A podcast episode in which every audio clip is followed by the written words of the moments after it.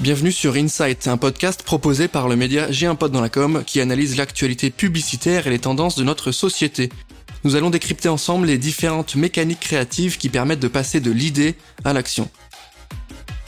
Et dans ce nouvel épisode, je reçois Julien Terrasse qui est Creative Director au sein de l'agence Razorfish, une agence du groupe Publicis qui est spécialisée dans les expériences digitales. Salut Julien, comment tu vas? Salut, ça va. Merci beaucoup de me recevoir. Je suis ravi de t'avoir avec nous aujourd'hui au micro de J'ai un pote dans la com pour le format Insight.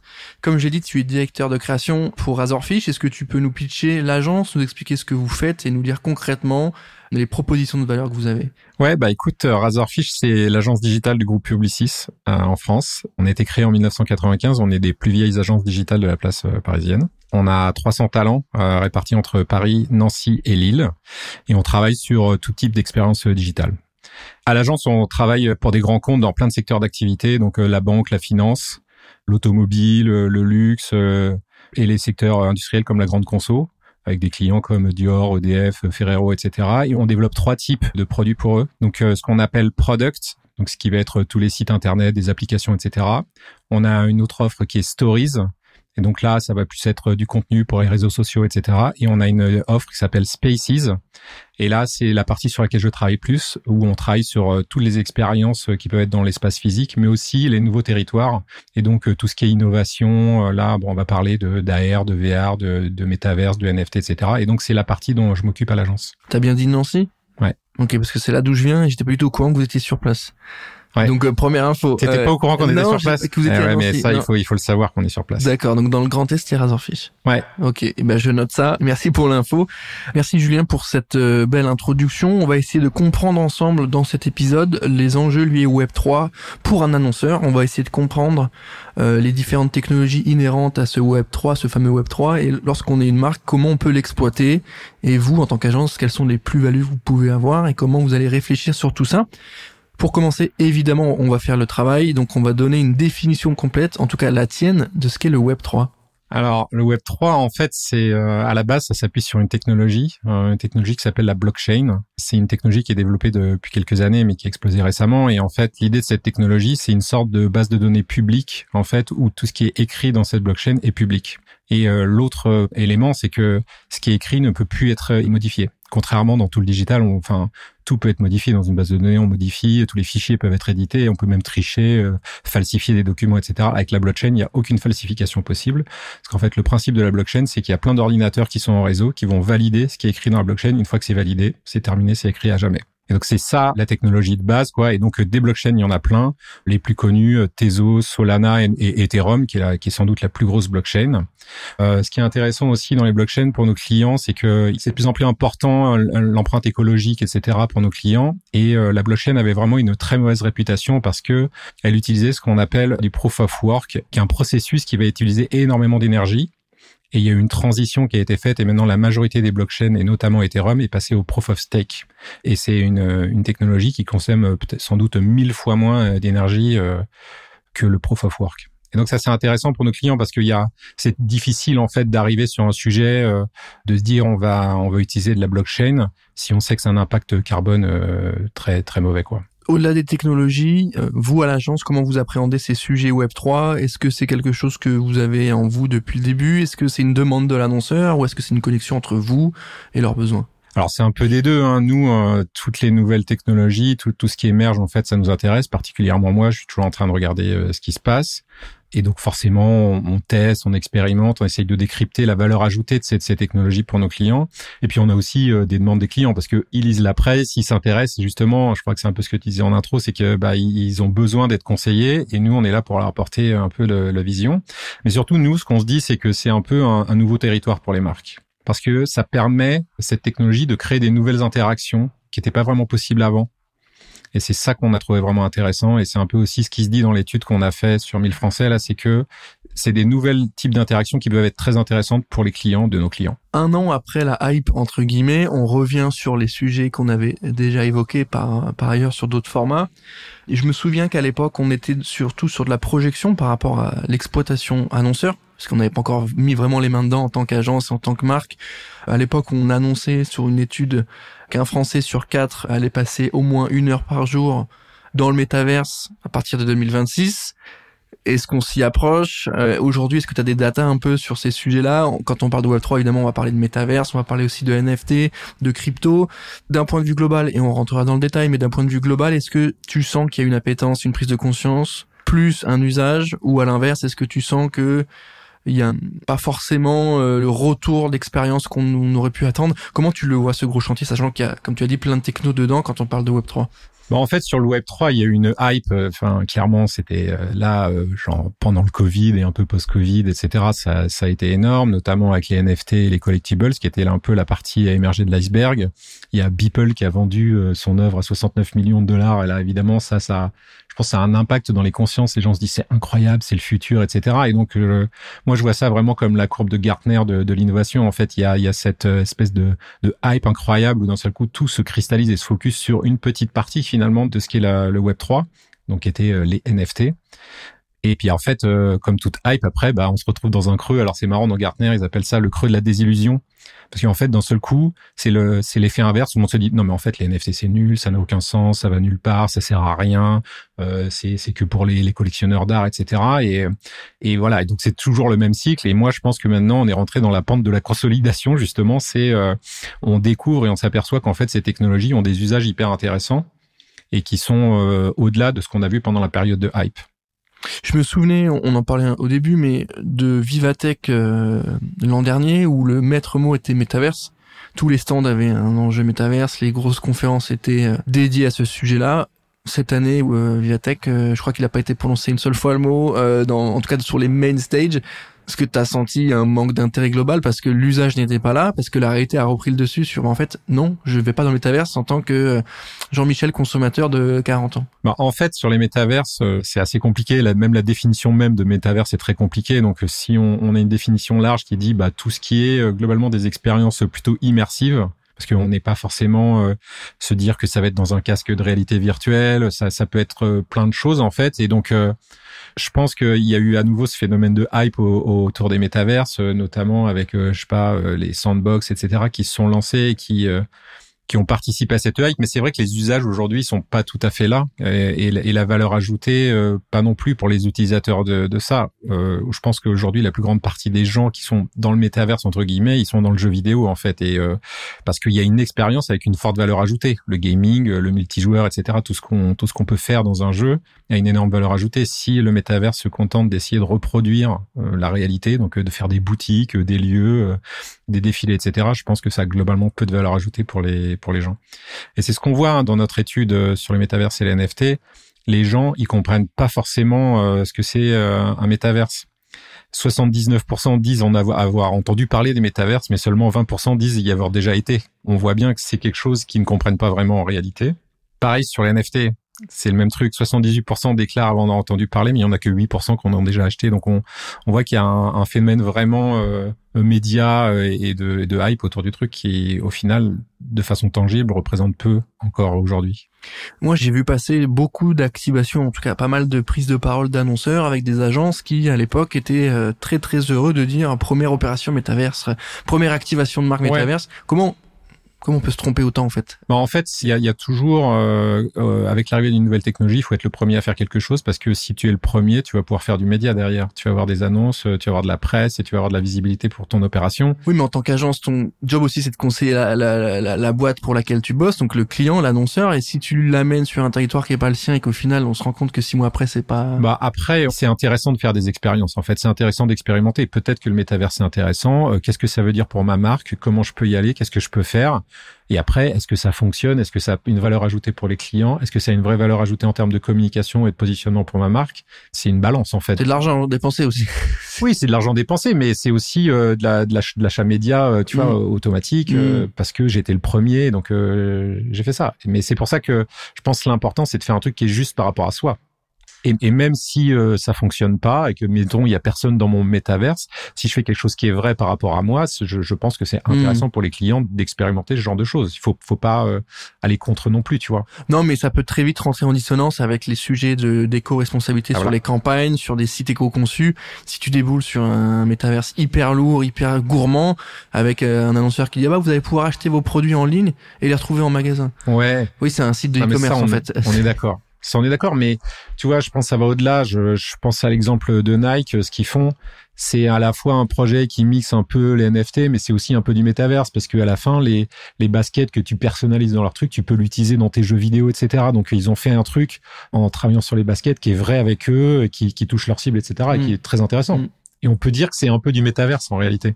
Oui, bah il y a ce sujet-là avec toutes les marques de luxe notamment, ou, avec LOL hein, qui crée des skins dans le jeu, avec LVMH je crois, et que tu peux retrouver aussi en physique, donc des vrais des vrais collabs il y a un lien avec le métaverse. C'est, c'est bon, c'est beaucoup plus marqué euh, marketing, merch, mais euh...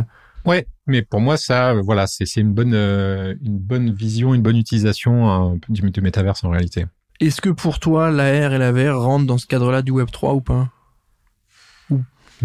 Pas vraiment, mais ça, peut peut-être l'être un peu. On voit que Apple développe un casque d'AR VR. Euh, dedans, il va y avoir des expériences. Il y aura sans doute des expériences de marque. Est-ce que ce sera du métaverse euh, ou pas? C'est enfin, je, pense que c'est c'est un grand c'est un grand fourre-tout métaverse. De ce qu'on met dedans ou pas, euh, je je sais pas le dire en fait. Est-ce qu'ils sont pas plus proches de la réalité de l'usage et des enjeux en ayant un casque AR dans lequel on va pouvoir interagir avec le réel, versus euh, tout le boulot qui est fait par Facebook, enfin Meta, et le casque full VR où t'es bah, 100%. Euh, j'ai l'impression que c'est beaucoup plus juste et surtout ce qu'ils ont fait de malin, ils ont fait du Apple, ils ont vraiment focus sur l'expérience et une des un des trous noirs dans l'expérience de VR, c'est que tu es enfermé dans ce casque et que tu vois rien.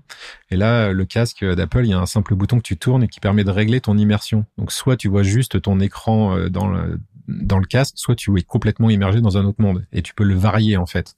Donc ça c'est super malin parce qu'ils ils ont cassé une des barrières, je pense, à l'utilisation de, de la VR. Est-ce que tu as en tête, toi, des exemples ou des mécaniques intéressantes, euh, soit pour vos clients que vous avez montés, soit au global pour un annonceur, lorsqu'il veut se positionner sur ces sujets-là et exploiter ces technos pour son message de marque, pour sa valeur?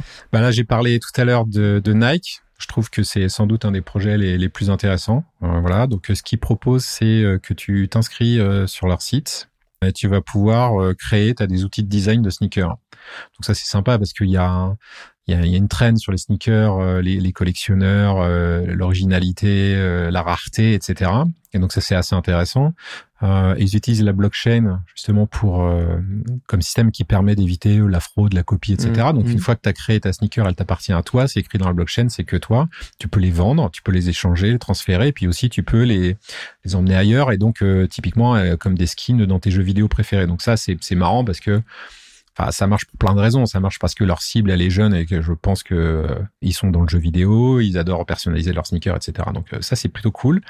Il y a Starbucks qui fait un truc intéressant aussi, euh, où ils ont fait un programme de fidélité. Donc c'est plus simple, mais c'est vachement intéressant. Donc en fait, plus tu interagis avec la, la marque, plus tu gagnes des stamps donc ils appellent pas ça des NFT. En, réalité, techniquement derrière c'est des NFT, mais on a aujourd'hui on n'a plus vraiment besoin de mm. savoir si c'est des NFT ou pas. Ce qu'on sait, c'est qu'on a ces timbres dans notre collection et que ces timbres vont nous donner des avantages. Après, il y a Lacoste qui fait des trucs euh, pas mal. Ils ont fait des drops de NFT plutôt classiques, mais après ils ont euh, euh, créé des expériences qu'on appelle token gated, mm. donc qui sont assez intéressantes. Donc si tu as le NFT, tu as le droit de participer à l'expérience et de rentrer dans l'expérience. Donc ils ont fait des boutiques en ligne un peu un peu fun, etc. Donc qui sont un programme assez intéressant. Vous travaillez avec Nissan, c'est un sujet euh, complet chez vous. Euh, vous avez euh, accompagné la marque sur le lancement de Nissan Booster. Est-ce que tu peux nous expliquer un petit peu le, le concept et nous rappeler bah, l'enjeu de cette activation avec eux? Alors, ce qui était intéressant avec Nissan, bon, c'est qu'on travaillait avec eux depuis très longtemps et que là, ils auraient pu un peu être les leaders de l'électrique en fait, puisqu'ils ont lancé Leaf, la première voiture, tu vois, électrique dans le monde en 2010 et ils sont en Formule I, donc euh, la Formule 1 électrique, donc c'est le, le, plus haut niveau de la compétition en électrique euh, depuis 2018. Et donc ils ont euh, vachement de compétences, c'est hyper intéressant. En fait, la Formule I, c'est quand tu connais, c'est vraiment génial. Franchement, c'est c'est beaucoup plus fun que la Formule 1, même si c'est moins connu, tu vois, et qu'il y a moins de grands noms dedans qu'on ne voit pas à la télé, on n'est pas au courant de qui sont les grands champions, etc. Mmh. Mais c'est un c'est un championnat qui est hyper intéressant. C'est des euh, voitures très très performantes et euh, surtout ce qui est intéressant, c'est que la compétition, elle se joue vraiment sur l'énergie l'optimisation de l'énergie. Donc euh, oui, il y a la vitesse, etc. Mais en réalité, ce qui fait que tu gagnes ou que tu perds la course, c'est ton algorithme qui permet de récupérer l'énergie. Donc les voitures récupèrent l'énergie au freinage. Donc ça, c'est hyper intéressant parce que c'est directement des technologies qui vont, euh, tu vois, euh, être utilisées dans les voitures de tous les jours. Et donc pour Nissan, c'est important de communiquer sur le fait qu'ils sont experts. Mais comme la Formule I, ça n'a pas une audience très large, etc. Donc ils ont été briefés pour chercher à faire connaître leur équipe de Formule I, leur performance, leur l'implication dans les technologies, etc et sur une audience euh, un peu euh, plus jeune, tu vois, euh, tech savvy, des gens qui aiment bien les technologies, qui pourquoi pas aiment les NFT, etc. Et, aussi des gens dans le gaming parce qu'on trouvait que le, gaming était intéressant. Et donc on leur a proposé un programme d'engagement, donc un programme global qui touche toutes ces cibles. Et c'est un, un, projet international. On travaille pour IMIO, donc ça touche l'Europe, l'Afrique, l'Asie, l'Inde, etc. Donc c'était un programme dans lequel on a fait de l'activation sociale pour faire connaître. On a fait un live assez sympa sur Twitch où l'idée c'était d'inviter des streamers à venir défier les, les pilotes. Donc dans un jeu qui s'appelle R Factor. Donc l'idée c'était voilà, les streamers devaient s'entraîner pendant quelques semaines avant pour essayer de les battre et ils ont ils les ont défiés sur le circuit de Berlin pendant le live. Ça me fait penser à Grand Turismo, là, le film qui va sortir. Je sais pas si t'as vu la bande-annonce. Ah oui. Où il y a des vrais pilotes qui jouent après en, en compète sur le jeu vidéo, ou c'est l'inverse. Je crois que c'est des pilotes qui vont. En fait, c'est un programme qui, a fait qui a fait Nissan. Euh, où l'idée c'était euh, dans Grand Turismo de euh, il y avait des compétitions d'organiser et les meilleurs étaient sélectionnés etc et il y a un mec qui est vraiment devenu pilote euh, d'une écurie grâce à grâce à ce programme euh, lancé par Nissan ouais. d'accord ok donc le le, le film a peut-être regarder ça de près, en tout cas a suivi les infos de Nissan peut-être. Euh... Bah ils sont ils sont dedans. C'est l'histoire, c'est l'histoire de Nissan en réalité ce film. Ok. Ah je savais pas que c'était euh, et c'est dit officiellement, c'est précisé officiellement ou pas, pas... Alors je sais pas quel est le rapport entre le mais c'est l'histoire de le film et c'est l'histoire de Nissan. D'accord, ok, mais c'est incroyable. Ouais. Ok, bah la bonne annonce était bien faite. Alors si j'ai si j'ai saisi ça directement, ouais ouais bah bien. Et donc il y avait ce live sur Twitch là vachement sympa. Et on a développé une plateforme pour faire des pronostics. Parce que voilà euh, euh, on essayait vraiment de créer une mécanique qui engage tu vois ces jeunes audiences à, à s'intéresser à la Formule I. Et donc euh, pour prouver que tu t'intéresses et que tu as bien compris faire des prédictions c'est quand même le meilleur moyen si si tu arrives à savoir à peu près comment va se positionner l'équipe etc. Et on a développé en parallèle un Discord euh, sur lequel justement tu vas pouvoir venir euh, te connecter à l'équipe. Donc tu as des infos sur l'équipe, euh, peut parler avec les pilotes si tu as de la chance. Et l'idée c'est que tu viens choper un peu des insights avant la course pour voir, tu vois, comment comment gérer tes prédictions. On a fait aussi un truc sympa, c'était les lives pendant pendant les courses. Donc en direct du paddock, on a un commentateur qui est dans dans le paddock et qui nous raconte vu de l'intérieur tout ce qui se passe dans le paddock, les moments de crise, les moments sympas, de joie, etc. Et puis après aussi euh, de la com et des PR autour du truc. Donc nous on a on a proposé toute cette euh, tout ce panel et en fait c'est le Web 3 euh, qui vient créer le lien entre toutes ces tous ces toutes ces activations en fait.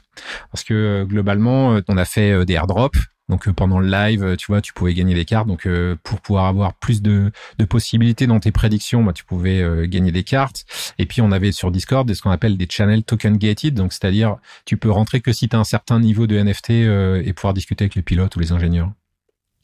Donc la réflexion qu'il faut avoir, ou en tout cas ce qu'il faut retenir de ça, c'est que c'est plus un moyen et qu'il faut le voir vraiment comme un outil, comme une pas une fin en soi. Et le problème des OP qui sont euh, sortis jusque-là, c'était plutôt de se dire, bah, on va aller dessus et on voit ce qui se passe, ou en tout cas le simple fait d'être dessus, ça va marcher c'est un outil, c'est un, c'est un, c'est bah, en fait, c'est ce qu'on disait tout à l'heure. Ça, ça a pu marcher d'être le premier à faire quelque chose, mais euh, voilà, c'est, c'est, c'est pas ce qui marche aujourd'hui déjà. Et puis je pense que c'est, c'est pas la bonne approche parce qu'il faut être, euh, il faut être droit par rapport à sa marque et aller, aller dans le bon sens. Ouais, tout à fait.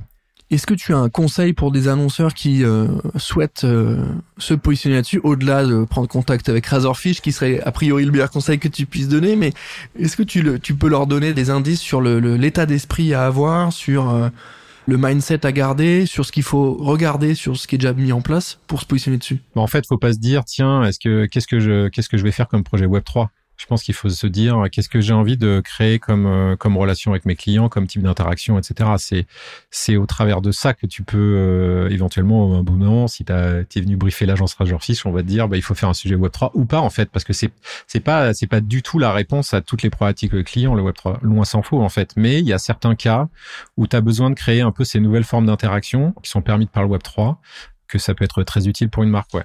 Pour terminer, est-ce que tu les sens un peu plus matures par rapport à ça lorsque tu parles avec tes clients, lorsque tu rencontres d'autres types d'annonceurs en prospection ou autre? Est-ce que tu les sens euh, un peu plus matures sur ce sujet? Alors en fait, euh, je pense, mais il y a une dimension qu'on n'a pas forcément évoquée euh, dans, dans l'approche client qui est assez intéressante parce que ça dépend vraiment des cibles. tu vois, de à qui tu t'adresses. Il y a les cibles qui sont sans connaissance du Web 3, euh, ça va être très compliqué, tu vois, d'avoir un storytelling autour des NFT de Web3 et même ça va les repousser en fait. Il y a parce qu'il y a, il y a une partie des gens qui sont contre en fait parce que euh, ils ont entendu que c'était mauvais pour le carbone ou, tu vois pour l'écologie. Mais en réalité, euh, ce qui est intéressant aujourd'hui, c'est que les technologies ont évolué et typiquement, euh, t'as plus besoin de savoir que c'est des NFT en fait. Et donc maintenant, il y a des wallets, donc tu sais, c'est la, la, dans, dans, quoi sont stockés tes, tes, NFT, qui sont dits custodiales, donc qui sont complètement invisibles pour l'utilisateur. C'est ce qu'on a, ce qu'on a fait pour Nissan. T'as pas vraiment besoin d'avoir un wallet. Tu te connectes avec un mail ou avec ton compte Discord et en fait, on crée ton wallet et on stocke tes, euh, tes NFT sans problème. Et donc, c'est devenu complètement transparent. Et en revanche, pour les Web3 enthousiastes, c'est complètement différent parce que eux, ils ont une sorte de, ils connaissent le Web3, ils savent que ça vient avec euh, des notions de transparence, de liberté, d'échange, de partage, etc. Et si tu fais un projet avec eux, il va falloir être complètement vrai et transparent et avoir un, une approche euh, complètement différente. Pour ce qui est des annonceurs, je pense qu'ils ont gagné en maturité, mais c'est pas complètement encore euh, totalement clair. Je pense que il faut qu'ils arrivent à comprendre c'est quoi la valeur ajoutée qu'ils peuvent apporter leurs clients au travers de ces technologies. Est-ce que tu m'as parlé de liberté et pour terminer, est-ce que ça serait euh, ça le levier à prendre en compte? Est-ce que c'est lorsqu'on a une cible qui est un petit peu plus au fait de ce que sont les NFT ou le Web 3 au global, est-ce que jouer sur cette notion de liberté, euh, de capacité beaucoup plus libre qu'avant, peut être le bon levier au-delà de l'aspect sécuritaire qui on a compris est, euh, efficace est-ce que le côté liberté peut, peut parler au plus grand nombre. Bah je pense que c'est un truc intéressant mais euh, ce qu'on se dit c'est que euh, justement quand tu vas dans ce terrain il faut être prêt un peu à réinventer sa marque et tu vois et c'est pas une démarche qui est classique pour une marque. C'est souvent un peu plus top down en réalité euh, des, des, approches marketing.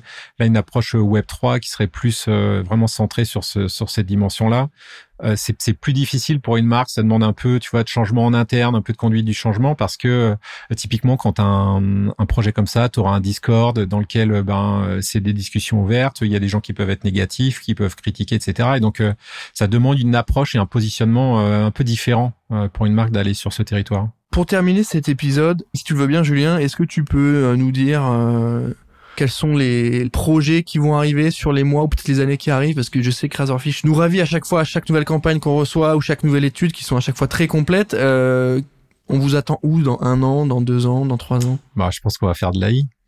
Enfin, en fait, non, quel pardon. Suspense, quel, euh, quel suspense. Non, en fait, c'est pas ça que je voulais dire. On fait de l'AI depuis longtemps déjà. Ce qui est intéressant dans l'AI, c'est que non seulement ça révolutionne les moyens de production, les moyens de travail. Donc, euh, déjà, dans tout ce qu'on fait, en réalité, on en utilise. Il n'y a pas un créatif qui utilise pas euh, ChatGPT, Midjourney, ce genre de trucs. Mais aussi, je pense que ça va permettre de changer les expériences qu'on propose aux clients de nos clients. Euh, typiquement, des expériences en ligne. Je sais pas, tu vas acheter une voiture, etc. Bah, peut-être que demain, tu vas avoir des façons d'interagir. Aujourd'hui, les façons d'interagir qu'on a, c'est bah tu choisis, tu cliques, tu vas dans des menus, tu, filtres, etc. Euh, demain, ton expérience web, je pense qu'elle va être complètement transformée. Et donc voilà, euh, je, je, pense que c'est là-dessus qu'on viendra vous raconter des choses euh, bientôt. C'est ce que j'allais dire. On, se on donne rendez-vous avec nos chers auditeurs pour un nouvel épisode justement autour de l'intelligence artificielle et en tout cas de l'exploitation, plutôt peut-être agence ou en tout cas technique que les créatifs peuvent en faire, mais on pourrait continuer le podcast pendant une heure si on se lance là-dessus. Ouais, non, faut, faut éviter, ça peut aller très loin. Parce que euh, nous, on travaille, euh, il y, a, y a plein de choses là. On, tu vois, on a fait des QR codes. Il y a, enfin, c'est hyper intéressant d'un point de vue créatif ce qu'on est capable de faire avec ces AI notamment voilà c'était marrant de faire des QR codes qui sont complètement créatifs. C'était un truc dont les créas rêvaient depuis des années parce qu'à chaque fois on avait des briefs du genre ouais on voudrait faire un QR code hyper design. Ouais mais c'est pas possible hmm. techniquement. Aujourd'hui c'est devenu possible grâce à l'AI et c'est il y a plein de trucs marrants à faire ouais. en tout cas on vous attend. Euh, les lecteurs de J'ai un pote dans la gamme aussi attendent vos campagnes et vos activations et on va suivre de près s'il y a de l'AI euh, dans les mois qui arrivent. Merci Julien d'avoir pris le temps de répondre à mes questions. Merci à toi on arrive à la fin de cet épisode. Merci à tous de nous avoir écoutés. Je rappelle que si le podcast vous plaît toujours autant, vous pouvez mettre 5 étoiles sur Apple Podcast. C'est bon pour nous, pour l'ego et pour le référencement. Merci Julien, merci à tous. Et moi je vous dis à très vite pour un prochain épisode.